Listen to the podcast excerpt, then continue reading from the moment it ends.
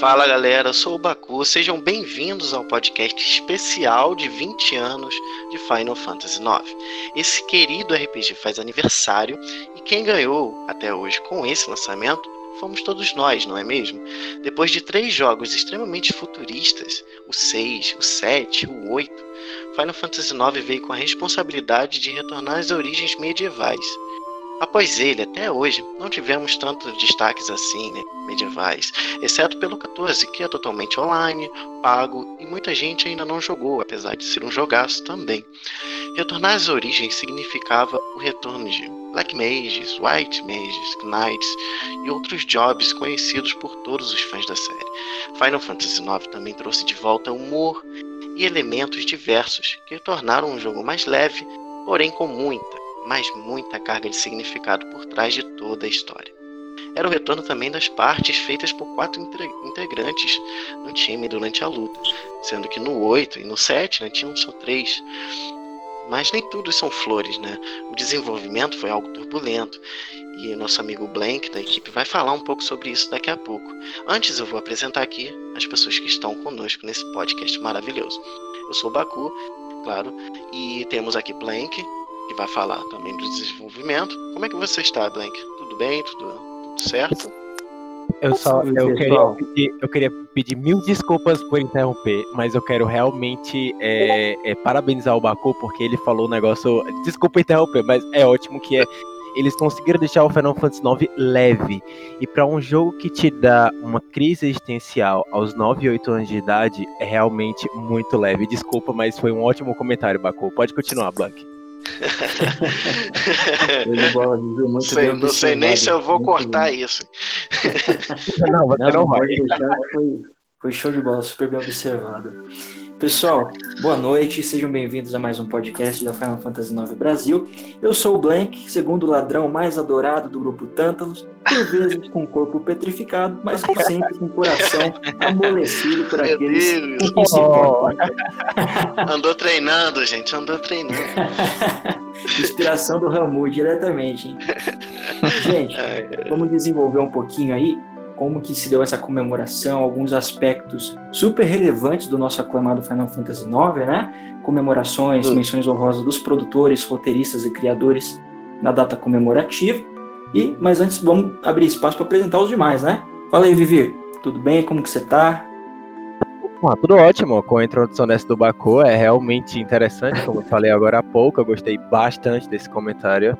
Porque realmente para jogo que te dá uma crise existencial quando você tem 8 anos de idade, ele é realmente bem leve, bem leve mesmo. É, eu, eu assumo que até para fazer as últimas tirinhas agora dos quartos CD, para a página do Facebook, realmente eu tenho que me preparar emocionalmente, porque Final Fantasy 9 bate. E quando bate, realmente é para você deixar você, você ficar no chão, na posição fetal, chorando por dias. Mas Ramu, e aí, como é que você está? Salve Vivi, salve todo mundo, Baku, é, Blank e Amarante também está aqui com a gente, voltando ao nosso podcast. Galera, estou relampejando de felicidade em estar aqui mais uma vez. Né, e depois, depois dessa introdução do Blank, eu não vou nem me alongar na minha, né? Foi, foi show de bola. E, cara, que, que bacana aí o comentário do, do Vivi falando em como Final Fantasy IX tocou, assim, né, pessoalmente na vida dele e, e esse, essas coisas que ele passou. É, é incrível, né, como o, a história toda, a, a, o, tudo que cerca o jogo consegue ainda ter consequências e consegue ficar relevante pra gente 20 anos depois de ser lançado. Muito bem. Sobrou só eu, né? Ninguém me apresentou, sabe? então, mais uma vez aí, lá para todo mundo de novo. E é, é, o que todo mundo já falou. Faço minhas palavras de quem já. De quem é amante, de todo mundo que tá ouvindo, provavelmente, e que gosta até hoje, sente, acho que é o mesmo sentimento quando jogou a primeira vez. É, é uma coisa boa quando é, o jogo traz uma história boa, uns personagens cativantes e a história profunda, aquele sentimento de fantasia, aquela, aquela música também, aquela trilha sonora excelente que a gente também vai, vai falar um pouquinho é, mais pra frente. Eu, eu acho que é o jogo do, dos jogos. para mim é um jogo da minha vida e acredito que é o jogo de muita gente. Então, show. Vamos, vamos falar um pouquinho dessa maravilha. Perfeito. E com certeza todos esses aspectos, né, foram memoráveis, né? A gente pode estar trazendo aqui uma data muito importante que, sem dúvidas, foi dia 7 de julho do ano 2000, quando o nosso querido Final Fantasy IX foi lançado. E claro que nós sabemos que ele enfrentou diversos desafios né, para ser concluído, para ser iniciado pelo, pelo diretor, mas vamos falar um pouco sobre como isso tudo aconteceu. Né? Trouxeram um vídeo aí, uma homenagem, é, uma data comemorativa, que é o Inside do Final Fantasy IX, trazendo alguns fatos muito bacanas, um pouco de informação dos bastidores, relativo também à criação, algumas curiosidades, algumas menções aí do pessoal da equipe, né? Nós sabemos que o Final Fantasy IX em especial, ele tem vários diferenciais entre o 7, o 8, que tem mais alguns aspectos futuristas, né? Ali parecendo novel, tendo é, bastante amor envolvido, mas o 9 ele resgata né, aquela prioridade nos filmes, nas CGIs e no aspecto da fantasia dos seis primeiros títulos da franquia.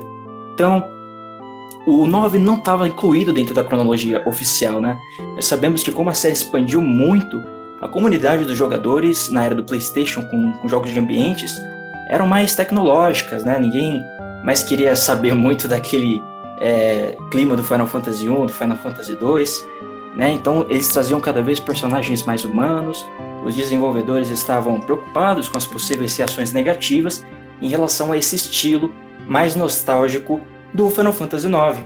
Só que o nosso querido diretor, ele foi além, né? Ele acreditava no potencial desse jogo e ele acreditou que todos os esforços para lançar e desenvolver o Final Fantasy IX culminariam num resultado super positivo e não deu outra, né? Então, nesse vídeo comemorativo, gente, é, a gente tem alguns nomes é, muito importantes, entre eles é, os produtores, os roteiristas do Final Fantasy IX, e eles falam é, sobre alguns momentos chaves do jogo, né, sobre alguns aspectos super importantes ali no quesito do desenvolvimento. E Final Fantasy IX só existe por conta do desejo pessoal do criador, né, então produtor da série, o Hironobu Sakaguchi, de conceber um jogo old school em homenagem aos fãs de longa data. O 9 também foi o último jogo em que Hironobu Sakaguchi teve total influência sobre o roteiro, a parte criativa, desenvolvimento, foi tudo por conta dele, né? Principalmente ali por influência dele. Não é à toa que esse é o favorito dele também, por ter se aproximado do que ele achava ideal para um Final Fantasy. Todos os aspectos principais ele conseguiu incluir nessa obra. E ele diz mais de uma vez é, em, em, entrevistas que esse é o melhor título para ele, é um dos, o favorito dele da saga aí muito importante. Precisa de todo, todos os fãs ficar com ciúmes, mas é porque o 9 é, é o 9, né? com certeza. Dois nomes muito importantes também da criação e do desenvolvimento do jogo, sem dúvidas, é do Kazuhiko Aoki, né? muito conhecido por criar outros títulos da série também, e Nobuaki Komoto, responsável pelos eventos de desenvolvimento de roteiro, e eles falam um pouquinho né, nessa comemoração, é, nesse ensaio do Final Fantasy, como que foi desenvolver as cenas, a riqueza, a profundidade dos personagens nesse nono jogo da, da franquia, né? Que foi um jogo, sem dúvidas, que ultrapassou aí as expectativas de muitos, né? Por ser produzido na era de 32 bits ainda. Então, falando um pouco dos eventos, eles citam é, parte é, principal ali do desenvolvimento envolvendo a profundidade, como o fato de que foi um desafio real eles desenvolverem a personagem da Garant, né? Então, um determinado momento que ela corta o cabelo ali, é, dando uma calmaria para o enredo, para a história, né? Tendo de criar uma outra versão da, da personagem. Isso todos os personagens têm dentro de si. Uma história, um desenvolvimento individual e que acaba levando o jogador a acompanhar essa evolução e querer é, saber como a história vai se desenrolar e acompanhar é, esse desenvolvimento da equipe como um todo. Em certo momento, é, é até perguntado para os produtores qual que é o personagem favorito deles, né? O roteirista, Komoto, disse que o favorito dele é o Vivi, que não é surpresa para muitos, né? Mas o diretor, com certeza, diz que todos eles são os favoritos, porque é, o empenho né, da equipe para o desenvolvimento de todos é, foi muito grande. E todos eles têm uma riqueza muito grande individualmente, o que a gente não encontra em todos os títulos da franquia, mas aqui no 9 realmente a gente tem uma profundidade maior, não só dos protagonistas, mas os, anta os antagonistas também e dos demais que aparecem, por vezes como NPCs. A produção do Final Fantasy IX começou junto com o Final Fantasy VIII, né? Entretanto, ele só adquiriu fôlego após o lançamento do 8. O produto final chegou a lojas quase um ano depois do 8. Então, eles tinham vários desafios, tinha tudo para dar errado. Nós sabemos que o orçamento né, para a produção do 9 também foi bastante menor, eles não investiram tanto no marketing, eles tinham vários empecilhos, aí outras produções paralelas, mas mesmo assim a equipe conseguiu concluir este título fenomenal. E claro que após as vendas e o término da produção, a equipe recebeu várias cartas de fãs e feedbacks positivos por parte da crítica também, que vai ser mais aprofundada pelo nosso querido Ramu. Mas o interessante, o fato que eles destacaram no, no vídeo de, de aniversário, é que eles tiveram que deixar uma sala exclusiva para essa caixa postal, porque os fãs eles entravam muito em contato através de cartas e teve um evento, inclusive, que foi muito bacana, que foi bastante emocionante, inclusive, que um dos produtores cita, né, o Nobuaki Komoto, roteirista, que em uma dessas cartas ele recebeu um relato de um garoto do ensino médio que aparentemente sofria de depressão e que pensava em acabar com a própria vida. E quando ele tinha, teve contato com Final Fantasy IX e sentiu a imersão, é, a riqueza daqueles personagens, a forma como a, a, a história se desenrolava, ele se sentiu na obrigação de continuar e terminar a história que, por, por fim, né, deu, acabou dando um significado é, para a vida dele. Ele seguiu em frente, ele conseguiu superar os pensamentos negativos. Isso também atrelado com várias emoções que o jogo conseguiu trazer para o jogador, é, como por exemplo a cena no pandemônio, né? É, a riqueza da trilha sonora, é, como os personagens é, eles conseguem estar um ao lado do outro e o Zidane finalmente se torna um líder, passando esse sentimento de cumplicidade, né? Então isso inspirou muitas pessoas e entre elas, é claro, os desenvolvedores.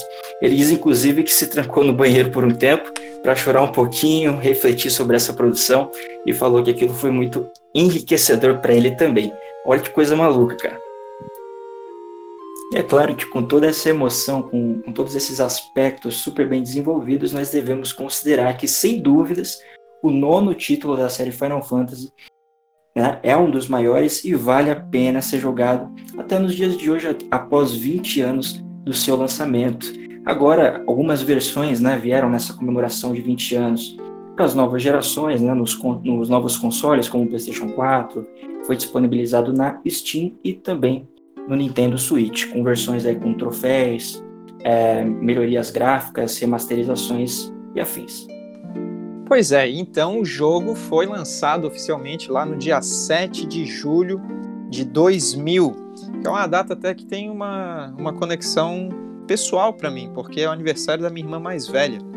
E, e na verdade, a data que era para ter sido lançado é, antes era 19 de julho, que é um dia depois do meu aniversário. Então Final Fantasy IX já estava destinado a ser o meu jogo preferido. é, mas antes da data, eles, eles anteciparam a data justamente porque a, o, o jogo já ultrapassava a marca de um milhão de jogos vendidos né, na pré-venda. Tinha batido o recorde de maior pré-venda da história até então.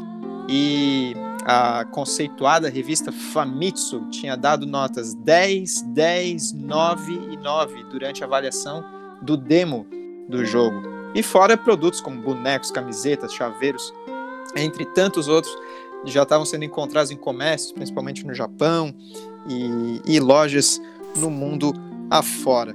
É, o, o, engraçado é que também estava sendo é, lançado próximo à, data de lançamento de Final Fantasy IX, Dragon Quest VII, né? Que então estava criando uma ansiedade na, nos gamers naquela época e por isso os jogos estavam sendo distribuídos em lojas de conveniência também, não só é, nas lojas de eletrônicos. Mas enfim, Final Fantasy IX chegou para muita expectativa porque era a despedida da série do PlayStation 1, que era o console lá dos 32 bytes. É, teve muita, muita crítica positiva. Mas, apesar das boas vendas mundiais, o Final Fantasy IX não obteve o sucesso, falando de uma maneira geral, dos dois episódios anteriores, tanto no Japão quanto nos Estados Unidos. É, algumas pessoas é, davam as razões para isso, por causa também, como já citei aqui, da, do lançamento de Dragon Quest VII, é, em momentos, é, é, momentos muito próximos. É, e também o marketing da Square tinha sido inferior aos antecessores. Como o Blank citou, a Square estava passando por uns momentos um tanto instáveis, estava tendo produções paralelas, inclusive o filme, né, o filme Final Fantasy The Spirits Within, estava naquela produção que foi custou muito dinheiro e quase levou a Square à falência porque o filme não saiu tão bem nas, nas bilheterias, né? Por isso a Square depois se reinventou e fez a, a fusão lá com a Enix. Mas, é, apesar disso, ao longo dos anos, Final Fantasy IX foi conseguindo, conquistando várias críticas positivas é, de veículos conceituados como GameSpot, IGN, um, Destructoid, né? Todos eles é, elogiando vários aspectos do jogo, como por exemplo o forte senso de humor, é, uma prova de como a Square estava se tornando muito boa na questão da localização para os jogos, né, na questão das, das equivalências na, nas outras línguas, e também é, fora o Hinoromu Sakaguchi, né, que é o idealizador de Final Fantasy IX, dizendo que era o mais próximo da visão ideal que ele tinha de um Final Fantasy. Eu acredito também que pouco tempo depois, né, um ano depois, estava sendo lançado nos cinemas O Senhor dos Anéis, com aquela pegada medieval e que reacendeu aquela, aquela, aquele ânimo das pessoas por histórias medievais, né? E mais recentemente a gente teve aí Game of Thrones também, que sacramentou aí como uma das grandes séries medievais. E apesar da saga Final Fantasy ter apostado em vários outros títulos, inclusive no 7 e no 8, com muita pegada de é, ficção científica, futurista, Final Fantasy IX ele destoa e traz de volta aquele senso de magia, de misticismo, clima medieval, que basicamente perpetua todas as histórias infantis, né? Inclusive as histórias que todos nós crescemos ouvindo. E mais um detalhe aqui também para acrescentar: até meados de 2003, 2004, Final Fantasy IX já tinha vendido mais de 5 milhões de cópias em todo o mundo.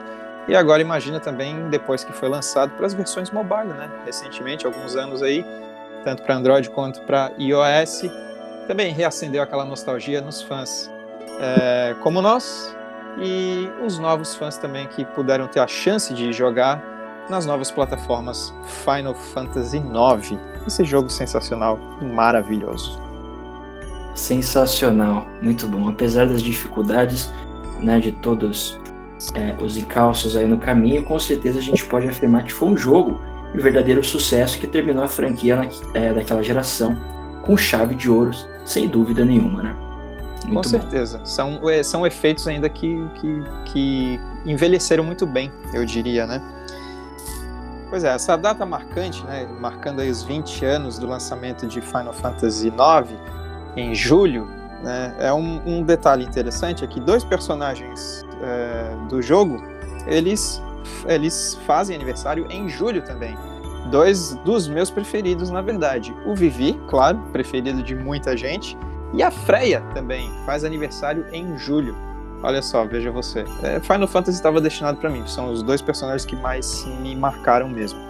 Mas falando em Vivi, eu gostaria de passar a bola justamente pro nosso colega Vivi aqui para falar de um tópico que ele gosta demais. Ele não gosta, ele ama de paixão, sabe? São as músicas de Final Fantasy IX, essa trilha sonora, como ele diz, do Deus, né, do Buematsu. Então vai lá, Vivi, é com você. Realmente é, é impressionante como, puxando a referência que o nosso amigo Blank comentou há pouco tempo, é um orçamento reduzido com o tempo de um ano. Então é impressionante o que o Nobu fez, porque sim, ele reaproveitou algumas outras músicas de outros Final Fantasy, por exemplo, a Pandemônio do Final Fantasy 1 ou 2, se eu não estiver enganado, creio que seja 1, foi usada no Final Fantasy 9 bem mais lenta, bem mais dramática por causa da história, mas sim, além de outras peças que ele fez orquestrais forem usadas no 9, ele também fez coisas novas. Então, mesmo ele fazendo isso, sendo Nobu, acho que até era de não se impressionar ter algo de alta qualidade, por um, um, tempo bem razoável, porque menos de um ano, realmente, hoje em dia é muito difícil alguém fazer algo bom em menos de um ano. E em relação à música, muito menos ainda. Então, é, ele compôs entre 160 músicas, e aí também tem outras músicas que não estão nos jogos, tá? ela está escondida, você pode procurar no YouTube, mas com a informação de que ele trabalhou por dia em cerca de 12 horas, você vê o quão empenho e a liberdade que o Nobuo Ematsu teve para fazer essas toda, todas as músicas e o arranjo do Final Fantasy IX, mesmo ele tendo reaproveitado algumas músicas de Final Fantasy antigos. Então, além dessa, dessa, dessa curiosidade da relação dele trabalhar é, por menos de um ano, mas 12 horas em, em nos, nos, dias, é, também a curiosidade é que ele foi até para a Alemanha, se inspirar ali, passeou um pouco pela Europa também, para ver aqueles castelos mais antigos e aí se inspirar um pouco mais para fazer suas músicas. E essa questão também uh, da liberdade que ele teve nas músicas, ele, ele conseguiu trazer outras músicas de Final Fantasy antigas e até é, fazer outras novas. Então, é, tem a questão do Pandemônio, que é usada no Final Fantasy 1, tem a questão também das músicas de batalha, que elas são meio que reaproveitadas e juntas, assim, para fazer a melhor música de batalha, né? Juntando todos os Final Fantasy, sai aquela. E, uh, além disso, além de tudo, ele conseguiu fazer músicas novas, como Estogasa. Estogasa, se você não escutou ou não conhece, vale a pena escutar a música de Estogasa do Final Fantasy IX, que é um local super tranquilo e frio, e junto com a música, ela te dá uma ambientação assim que só Final Fantasy vai te dar, sério mesmo. É algo assim impressionante como esse jogo é único. E também uh, o Nobu Ematsu falou que ele não queria coisas é, é, é, orquestradas, algo muito difícil, como tem no Final Fantasy VIII, que, nossa, existe orquestras do Final Fantasy VIII. Então ele queria algo mais suave, mais calmo, mais simples, remetendo muito a dois artistas que eu amo, assim, no fundo do meu coração, como eu amo o Nobu Ematsu, que um é o Dr. Dre, e o outro é o Antônio Carlos Jobim, que eles têm nas suas características serem minimalistas, mas a qualidade que eles entregam quando eles terminam é, assim, surpreendente. Então, é mais surpreendente ainda sabendo que o Nobu, a qualidade que ele tem, ele conseguiu fazer 160 músicas em menos de um ano, trabalhando 12 horas por dia, trabalhando 12 horas por dia, tendo a liberdade dele, mas é impressionante e impecável como as músicas do Final Fantasy são perfeitas. E não só 20 anos atrás, 20 anos agora, como eu estou lhe falando, se você escutar Estogasa no YouTube, é assim, uma, é assim, sério, é uma obra de arte. Tô, pra mim, na minha opinião, toda música do Bambu é uma obra de arte, mas tem músicas que tanto que ele reinventou, como também ele trouxe de nova, que é tipo assim, sério que um ser humano consegue fazer isso? Então fica aqui a minha. O meu comentário sobre as músicas nesse jogo que eu amo, que está fazendo agora 20 anos nesse momento. A trilha sonora é uma linguagem, né, em todos os títulos da série.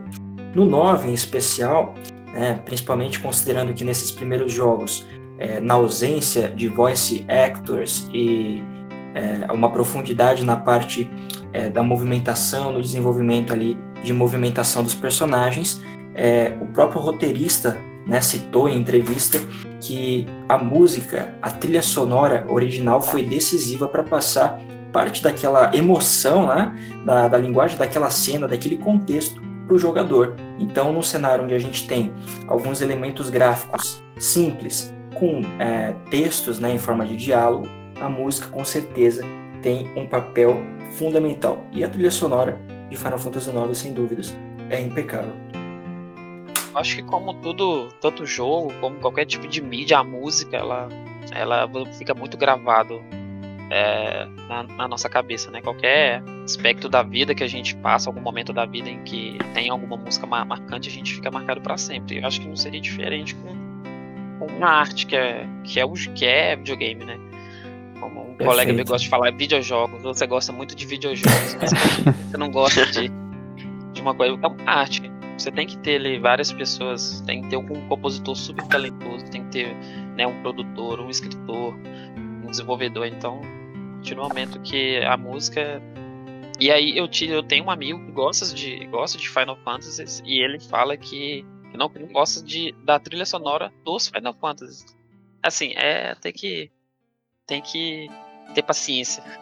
um tipo de pessoa assim, mas fala que, que, a música não, ela não faz efeito nos jogos. Eu acho que isso quando eu ouvi o. Eu, eu, eu, acho que ele. Eu acho que ele tem problema de audição. ou ele é. Não, e isso me lembra um fato que no começo, quando o jogo lançou, é, o pessoal ouviu as músicas e falou que não tinha nada demais. Né? Falaram que a música era meio que clichê, meio que reaproveitava coisas dos jogos anteriores. E depois que eles falaram essa besteira, né? É, eles descobriram que esse foi o propósito de Nobu, né? Ele queria mesmo pegar alguns, inclusive acordes né, de jogos anteriores, reaproveitar, mas fazer de uma maneira diferente, mais adaptada, mais, mais limpa, como o Vivi disse, né? Mais simples. E isso deu super certo. Uma melhor. Muita gente queimou a língua, né? Depois. E teve toda essa questão da, do, do lançamento, que foi meio apressado, foi muito assim, muito perto de um Final Fantasy para o outro, né? E o Play 2 lançando, e eles estavam com um monte de coisas acontecendo ao mesmo tempo na indústria. E os críticos, eles tinham que fazer uma, uma análise muito rápida.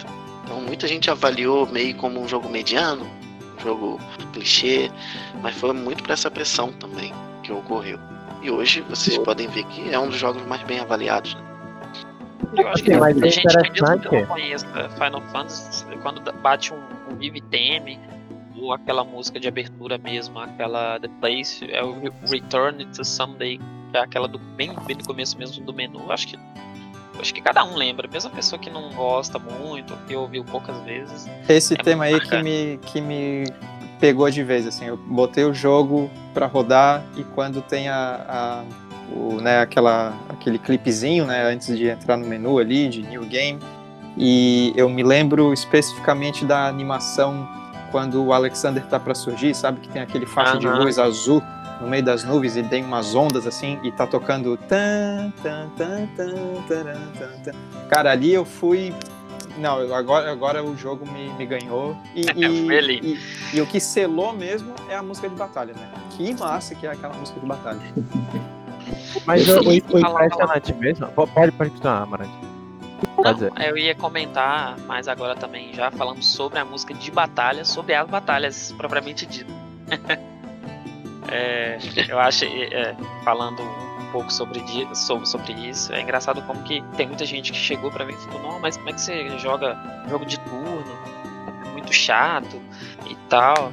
Eu acho que muita gente talvez devem achar isso também, porque acham que é, é, pode ser lento, que, que você é, é, muito monótono. Eu já acho muito pelo contrário. É, tudo bem que pode parecer que a, que a batalha seja a, a, princípio um pouco mais lenta, mas eu acho que você tem que ter uma, uma estratégia, não é simplesmente você todos mandar os personagens to, todos atacarem. Então, até porque o Final Fantasy já veio, o, o 9 já veio com essa pegada que tem né, as skills únicas, cada personagem tem uma skill diferente, tem uma classe diferente. Então, é, por exemplo, só um, só um tipo de personagem tem, tem magia de cura, que no, no, caso do Final Fantasy tem, do, tem duas magas, né? Então é, não tem como você só sair atacando com todo mundo. Não é qualquer magia que, que vai dar um dano maior na. É, que vai dar um, um, dano nos inimigos. Então, é, falando sobre até sobre as skills, a, a, um personagem só tem, tem que é roubar, né? Que é, que é o Zidane, então é extremamente importante. Então acaba que assim, todos os personagens com as suas respectivas é, é, né, classes são extremamente importantes. Não adianta você achando que é lento, que você vai matar qualquer bicho. O Final Fantasy em si é, pode ser considerado fácil, até posso concordar um pouco, mas dependendo do, do inimigo, então. E tem muita coisa legais. Aproveita falando um pouco do, do, dos Eidolus também, que são as invocações que você, você pode é, invocar. Acho que é uma das coisas das coisas mais legais também da, das batalhas. Tem também as habilidades passivas, que são. que é, que você ficar é, guardado sobre algum. sobre algum efeito negativo, então você pode ter você pode ter proteção contra isso. Então você pode fazer seu personagem de qualquer jeito, assim. Você pode deixar ele bem diversificado. E claro, né? Também lembrar sobre o trance, que é uma habilidade que quando é, tem, uma, tem a barra de trance quando enche, você consegue ter uns ataques mais fortes. Os personagens até mudam alguns tipos de, de habilidade. Isso até é visto no set. E então Hironobu chegou, pegou um pouco disso.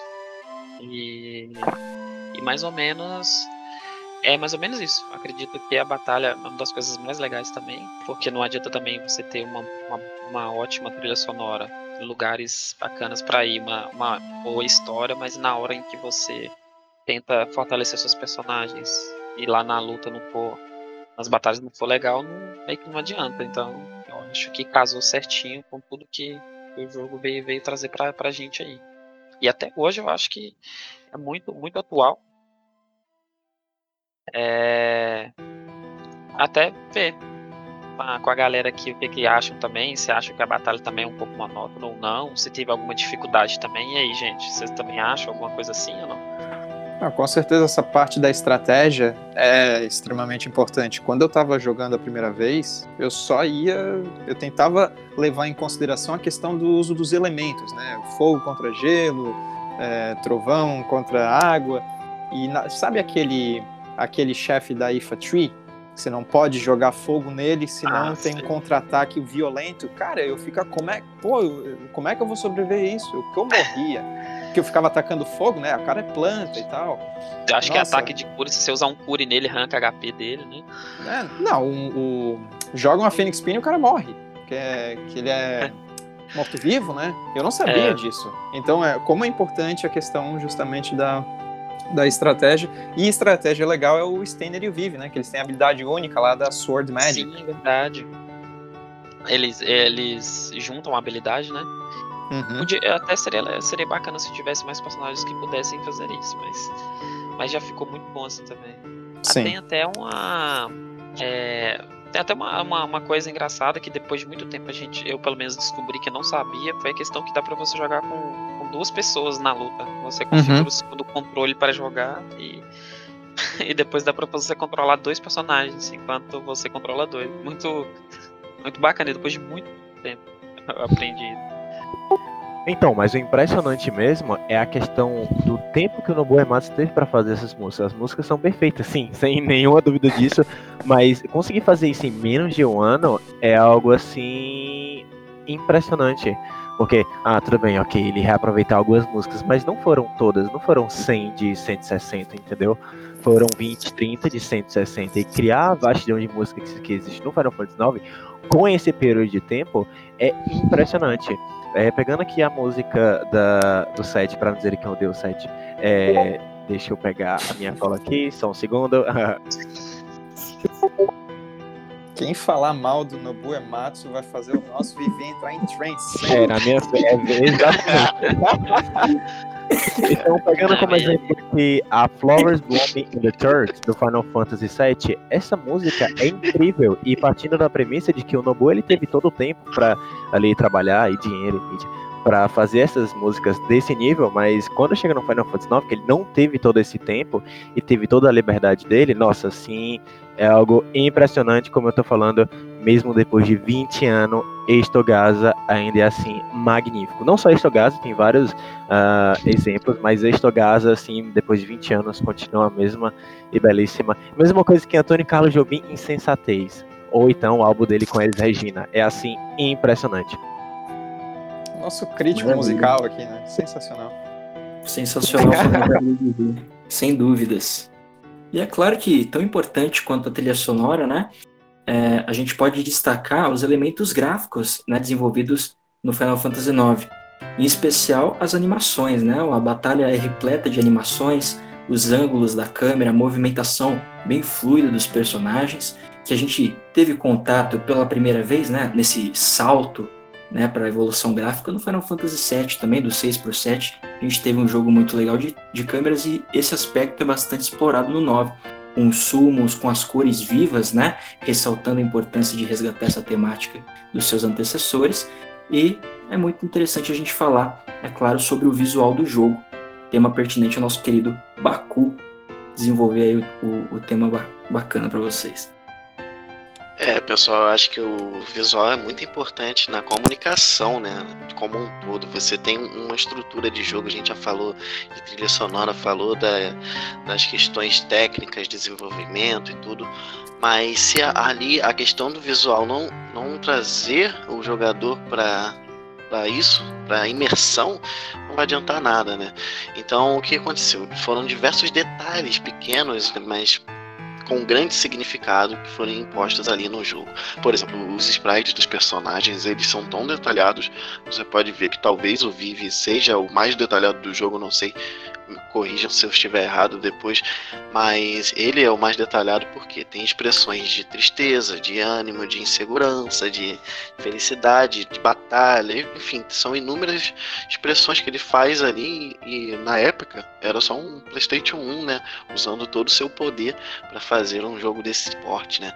Então, temos diálogos, e situações diferentes, personagens diferentes, com muitas personalidades. Então acho que o jogo deu um puta trabalho para fazer, porque pensou nesse ponto. E ele já tem a proposta de ser é, né, meio que deformado, né, um pouquinho, um visual um pouco infantil, né, para dar aquela quebrada nos anteriores que já vinham com um tema muito adulto, muito denso.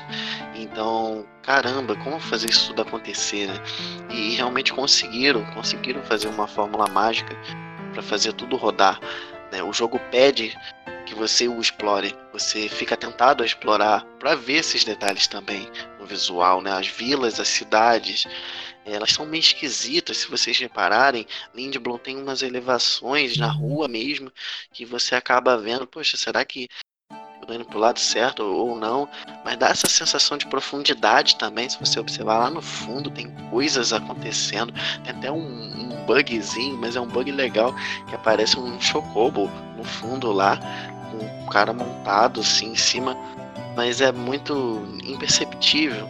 Isso aqui é uma coisa bem legal, sabe? Até isso, né? Uma coisa que não era planejada. Então temos cidades, floresta, masmorras, enfim, seus estilos próprios. Quem não lembra de Daguerre, né? Lá no, na, em cima da montanha, muito bem detalhado, uma biblioteca gigante. Ah, da guerra. Sim, sim, poucas pessoas foram lá. Com certeza. Nossa, perfeito, né, gente? bom, uma maravilha. É, mesmo o final ali com terra, é, mundo de cristal, né? Poxa, muito bonito. Enfim, cenas polidas, distintas e fazem Final Fantasy IX ser um dos melhores até hoje, né? Mesmo com tanto tempo, são 20 anos, tem noção? 20 anos. Qual jogo não fica datado com 20 anos? Mas Final Fantasy IX não ficou. Como o Vivi tinha dito na questão da trilha sonora, né? menos é mais. Então, o minimalismo é quando a gente tem uma limitação gráfica, né, com relação à geração, é, as limitações do próprio console, é, eles usam é, os detalhes para enriquecer a obra principal como um todo. Então, é, o 9 com certeza tem um destaque por conta das CGIs que foram muito bem trabalhadas, são mais de 40 minutos de pura CGI aí, né? O cinematográfico. E, é claro, as animações da Summons também, é, muitos Summons é, com animações muito fluidas também, então acredito que, apesar de todas as limitações, eles fizeram um trabalho impecável. Ah, com certeza, né? Você vê a, as cenas, assim, só, só interrompendo rapidinho, é, falar que as cenas ela tem um plano sequência, né? Você tá ali no gameplay e um segundo depois você tá entrando na CG, continuando aquela parte do gameplay, né? Que é uma coisa bem fantástica para mim. Em relação. Puxar só um pouquinho aqui já, falando dos dias atuais até, é uma coisa bacana que fãs mesmo, uma coisa muito engraçada que ocorreu até compartilhar com vocês, achei engraçado, assim, muito interessante. O teve um francês, o francês ele fez um mod gráfico que melhora 700% é, né, o, os, cenários do jogo, do, do, do, Final Fantasy IX mesmo, que ele usa uma é, ele usa uma, uma ferramenta de é, inteligência artificial para poder melhorar essas imagens pré-renderizadas. Então ele conseguiu fazer com que o jogo ficasse ainda mais bonito do que já era é, a gente conseguir notar alguns detalhes que antes não não não conseguia. E aí um eu acho que esse cara é da Bélgica, um outro modder, ele conseguiu ainda melhorar o que já era, já era bom, conseguiu deixar os jogos nos dias atuais com widescreen, é, até colocar algumas músicas é, orquestradas e ainda uma coisa fato eu até cheguei a entrar em contato com esse com esse modder e eu perguntei ah por que, que você fez esse, esse mod? É, você tem algum carinho especial por ele? Ele foi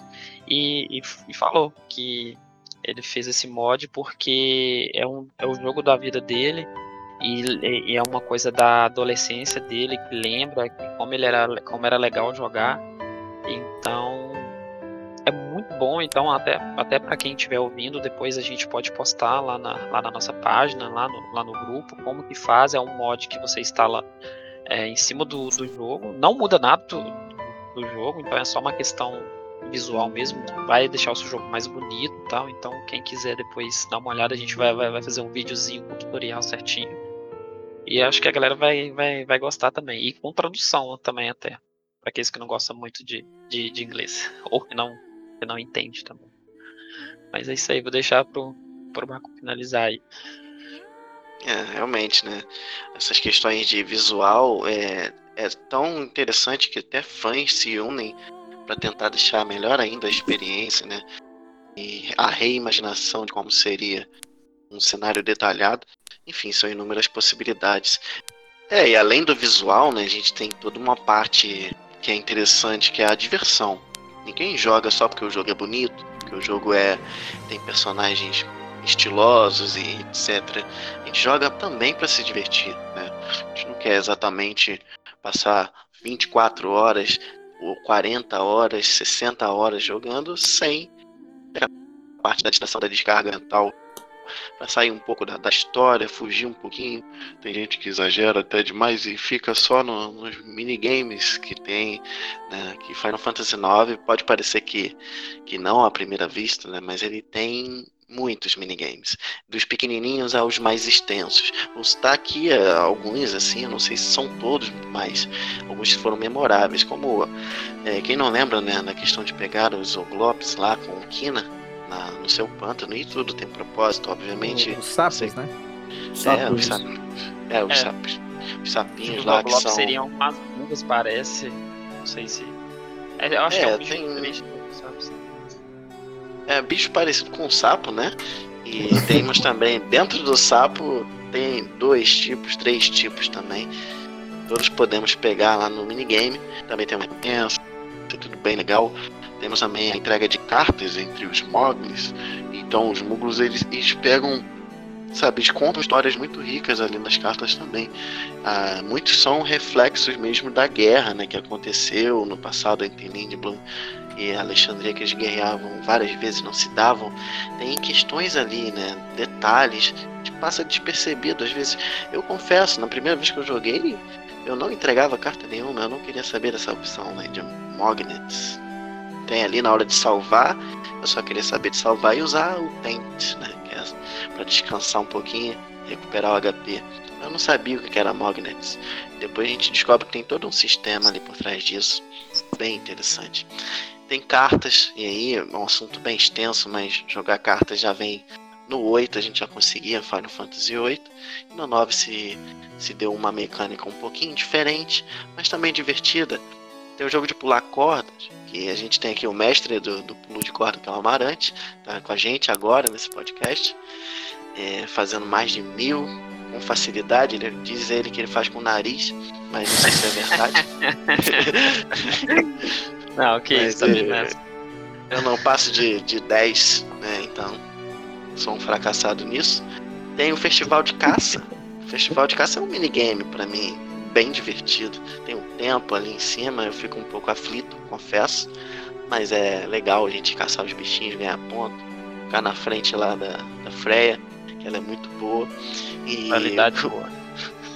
O, o Vive, eu não sei, né? tadinho.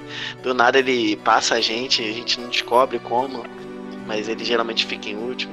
Aqui o Vive fica sentado no canto ouvindo as músicas do Nobu Ematsu. Talvez seja. Talvez seja debaixo daquele chapéu de Black Mage lá tem um. Tem um rádio, é. Head, um head, head, um headphone mage. Black Music. Black Music. Caçar pra quê? Deixa eu ouvir aqui minhas músicas aqui. Tem a corrida com o Ripol lá no começo, lá você fica apertando o botão. Não gosto muito, mas é um minigame. Tem os, o Chocobo, né? Ele proporciona um minigame bem extenso. Eu acho que é um great game. No caso, não é nem mini mais, que é muita coisa ali. Tem muito, muito que se fazer. Enfim, são inúmeros, inúmeros minigames, inclusive os desconhecidos, né? Que são como o Blackjack no final. Quem, quem iria imaginar que nos créditos você conseguiria jogar cartas? É. O famoso jogo de cartas, que é o Blackjack. Enfim, galera, eu não sei o que vocês acham, mas é essencial ter diversão em um jogo para mim. Isso não o legal, só. O legal é como todos esses. Alguns. É, é, alguns minigames eles se entrelaçam com a, com a história do jogo, né? É, às vezes você tá ali na. Tem uma parte que você é até obrigado a passar em certo minigame, às vezes você não quer muito, mas às vezes como eles falam, não, vai aqui, você vai ter que fazer isso. Aí você faz e acaba gostando. Então, e tem muita coisa, a própria questão dos Chocobos mesmo, você descobre aonde que é a ilha deles, então, e os, os tesouros que você pega com os Chocobos também é de extrema importância para alguns equipamentos também, é, para ajudar na, na, na, jogatina, então. É, você é, é obrigado a, a participar, é obrigado a participar do torneio de cartas, né? Em um dado momento uhum. lá. Sim. Eu acho que você não é obrigado a ganhar, mas é obrigado a participar, pelo menos. uhum. Exatamente. Mas é realmente parte-chave aí, os minigames sem dúvida são super cativantes. É, boa parte deles acabam quebrando um pouco esse clima frenético, até no quesito de exploração, né? Quando a gente quer explorar um pouco determinada cidade, é, quer é, achar novos moves para conseguir entregar as cartas, ou mesmo jogar um card ali, a gente é, realmente acaba é, tendo essa imersão um pouco maior por parte dos minigames. Muito bacana também, é um bom complemento e alguns deles são super bem desenvolvidos e viciantes, inclusive, que é o caso do jogo de carta para alguns, é, e por aí vai. Mas pegar o Glop foi boa, hein, Baku? foi ótima, né? Enfim, vamos falar da história um pouquinho, assim, do mundo, da, como a gente vê como a gente sente, né? Eu queria mais falar de uma forma mais aberta com vocês, né? Vocês, poxa, gente, eu sei que todo mundo aqui começou a jogar há muito tempo atrás e a gente tinha uma outra percepção, né? No comecinho a gente estava jogando e via a história principal, ah, tem o um vilãozinho, tem o um heróizinho, coisa e tal. Depois, conforme a gente vai jogando, vai percebendo que tem questões culturais, raças, guerras, genocídio, ganância, é, outras coisas envolvendo, é, crises existenciais, né? enfim, traumas, detalhes, tudo isso. E bota ali... crise existencial nisso. Sim, mais tem, né? E, a, e aos 10 anos de idade, 8, nossa. É, e você descobrindo isso tudo, vai ficando, nossa, o que, que tá acontecendo com esse jogo? Eu achava que ele era tão inocente, infantil. Mas não, né? Ele tem uma carga profunda ali. Não sei vocês, o que, que me dizem? Se é a questão é. da história do mundo. Cara, eu, eu que... não participei. Pode... Oh, fala aí, fala aí. Pode ficar, pode ficar à vontade. Na próxima. Beleza. Eu, como não participei do primeiro podcast dizendo sobre o, o contato inicial com o jogo, né? Eu lembro que eu tinha jogado, assim, falando de forma sucinta, né? Pela primeira vez o Final Fantasy IX quando eu tinha 9 anos. Isso foi em 2007 foi na noite de Natal, no dia 25 de dezembro. E eu ficava pulando de um jogo para o outro, não parava muito não, nem conhecia tantos RPGs. Da saga Final Fantasy, o 9 foi o primeiro. E eu gostei tanto da história, dos cenários e da trilha sonora que eu comecei naquela noite, cara, e não parei mais. Eu achei inacreditável. Desde o início ali, é, antes do prólogo, antes do menu inicial, aquela CG de apresentação, achei tudo aquilo muito fantástico por se tratar do Play 1, né? Então, novamente, eu acho que eles se superaram muito no quesito dos gráficos por mais que, que haja limitações né, no Play 1, eles usaram muito bem os recursos que eles tinham no tempo que eles tinham para desenvolver isso daí. Foi sensacional e, cara, inesquecível. É, eu acho que justamente por, por muita gente que, que hoje é fã do, do Final Fantasy IX, acho que acredito como a gente era adolescente, eu pelo menos eu não, eu não sabia inglês, então foi essa questão visual, a questão do gameplay, música que me, me fez a começar a jogar. E aí mais tarde, eu também não entendia. Assim, a gente pesquisava algumas coisas no, no dicionário, lógico, como muita gente fez, mas a gente não tinha noção da história realmente. É, a gente não tinha noção que acontecia, do que, é, e cada personagem sabe com o tempo, né? A gente, né, como pessoa, vai amadurecendo e entendendo melhor. E então, eu acredito que depois que você vai entendendo a história, você vai ver como ela é tão profunda. Eu acho que o Final Fantasy IX tem uma, uma coisa tão, tão legal que cada personagem, inclusive até os, assim, entre aspas, os, é, os vilões, eles têm, eles têm eles têm toda aquela carga emocional, tem toda aquela aquele eles acreditam realmente o que eles estão fazendo é certo. E, como os personagens principais, além de carismáticos, assim, eles conseguem evoluir. Eu acho que a palavra é evolução. Eles conseguem evoluir como personagem, assim, como pessoa, entre aspas, na raça deles, né? Como pessoa de um jeito muito incrível. E você vê que, é, assim, se a gente fosse falar de cada um, a gente ia demorar muito tempo aqui, mas é, a história é, é, muito mais do, é muito mais do que, do que aparenta ser. É, quem quem jogou na época e não entendeu muito e jogou só aquela vez e acha que, que é ruim, jogue de, jogue de novo. Sei lá, nem que você coloque a tradução agora, entenda o que o, que o jogo é, qual é, é qual a questão do mundo, por, por que, que os personagens estão ali, é, o que, que os vilões eles querem, por que, o porquê deles estarem ali. Então acho que é muito marcante. Uma, depois eu acho que fechou o jogo, ele ficou muito assim, como falo, redondinho. Tipo assim, gráfico é bacana, música é bacana, batalha é bacana, história é espetacular, então é só a pessoa dar uma chance. Me marcou bastante assim. Principal, eu acho que a principal palavra que eu definiria é assim, evolução dos personagens. Como cada um evoluiu, para mim é muito bacana. Não sei vocês aí. Ainda, ainda em questão da história, se a gente pudesse resumir, se eu pudesse resumir as histórias de Final Fantasy IX com uma palavra, essa palavra com certeza seria mistério. Porque quando a gente começa o jogo, a gente se depara com um cenário familiar, né, acolhedor, é, bastante é, feliz, assim, intuitivo.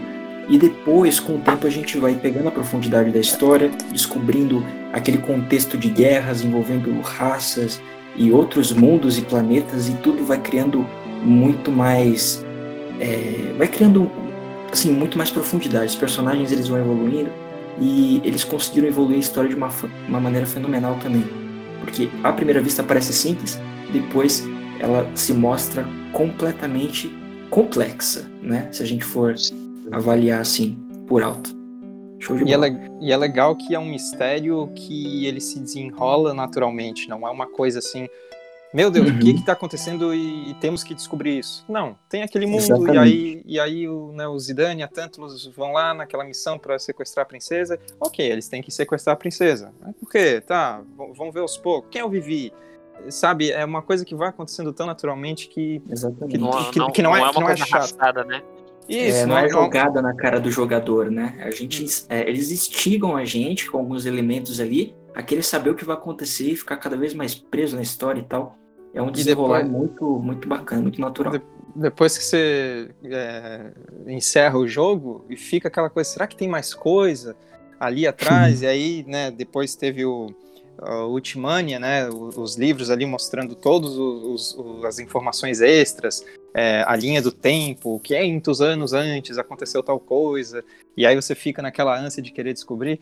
E, né, fora as várias referências que o jogo faz a a, a, própria série Final Fantasy, né, tem, tem trocentas referências, desde o primeiro, Sim. obviamente, até o, o 8, que era o, o, último até então, e também outros projetos da própria Square, tem referências de, da saga Chrono Trigger, Chrono Cross, Parasite Eve, é, outros jogos também, Resident Evil 2 tem referência, tem referência de filme, de Star Wars, de Os Gatões de Hazard, tem até De Volta para o Futuro, tem Show de bola, muito bom. Dragon Ball Z, é, literatura, né? Romeu e Julieta lá, a peça, eu conheci seu canário. Sim. E a, a, a, prova de que não é forçada é o Aquina, que ela, ele realmente vem e volta, e vai e volta quando quer, e vai, e acaba ficando na, na party até o final do jogo, mas é, ele ela não se sente obrigado a estar com o pessoal, ele vai, ela vai descobrir mais coisas e tal, e depois, finalmente, de voltar a se juntar à party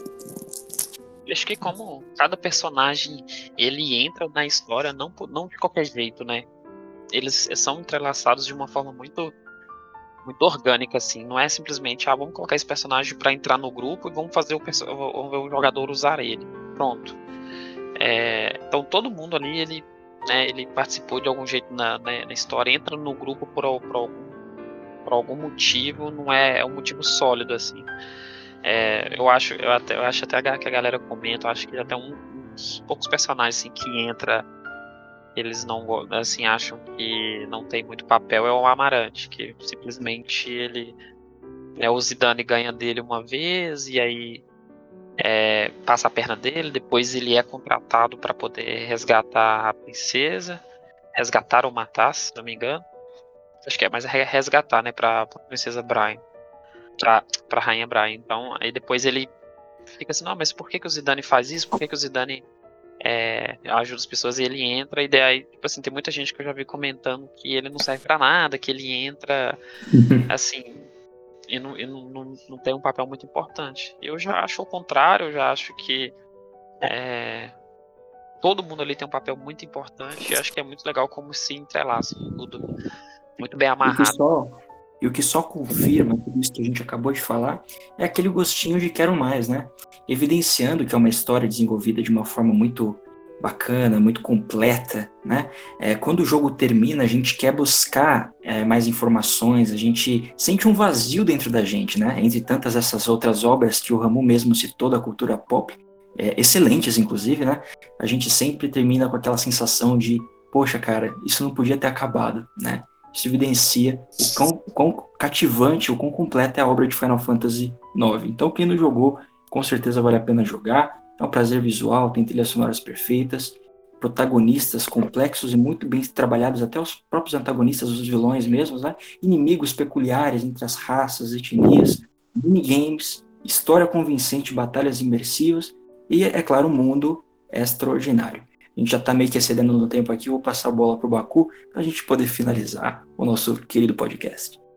Sim, Blank, é complicado, né? A gente acaba gostando tanto de um jogo que falar num podcast de uma hora assim não é, acaba não sendo suficiente. A gente quer mesmo falar de qualquer assunto que surgir sobre o jogo, discorrer sobre ele.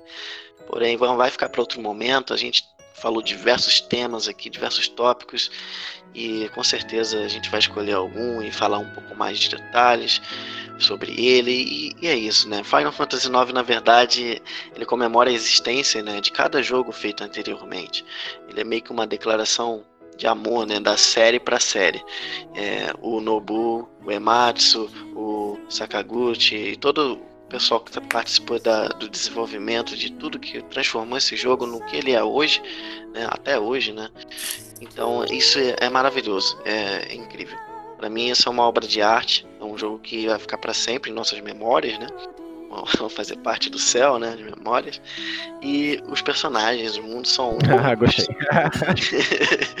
e uma história dessa que realmente é épica 20 anos depois ainda é reconhecida, isso não é um trabalho para qualquer um, né? Fica aí a esperança de um remake, né? Pra, não só não para reformular o que a gente conhece, não para recontar exatamente o que a gente conhece, mas talvez dar, dar uma outra visão, né? Uma, alguma outra coisa, agregar esse mundo que a gente já gosta tanto. Pode vir do jeito que for, a gente vai tirar alguma coisa positiva disso, porque a história não tem como estragar, cara. Ela já tá ali, a base já tá ali. É só fazer um remakezinho fantástico, como foi o do 7, né? Ele foi um remake Isso. bem trabalhado e muito bem feito. Eu tenho esperança que por esse rumo a gente vai conseguir algo legal se fizerem do 9 também. Então eu encerro por aqui.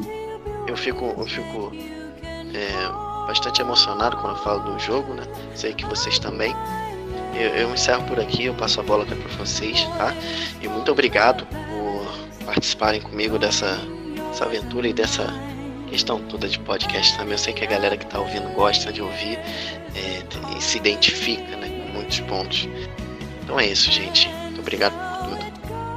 Valeu, Baku. Muito obrigado pela oportunidade. É um prazer estar participando de mais um podcast e dessa vez tratando de uma celebração da série, né? Com o aniversário desse jogo espetacular. Eu vou encerrar aqui com a frase do vídeo de anúncio do remake do Final Fantasy VII, né? Que pode muito bem servir para o futuro remake do 9.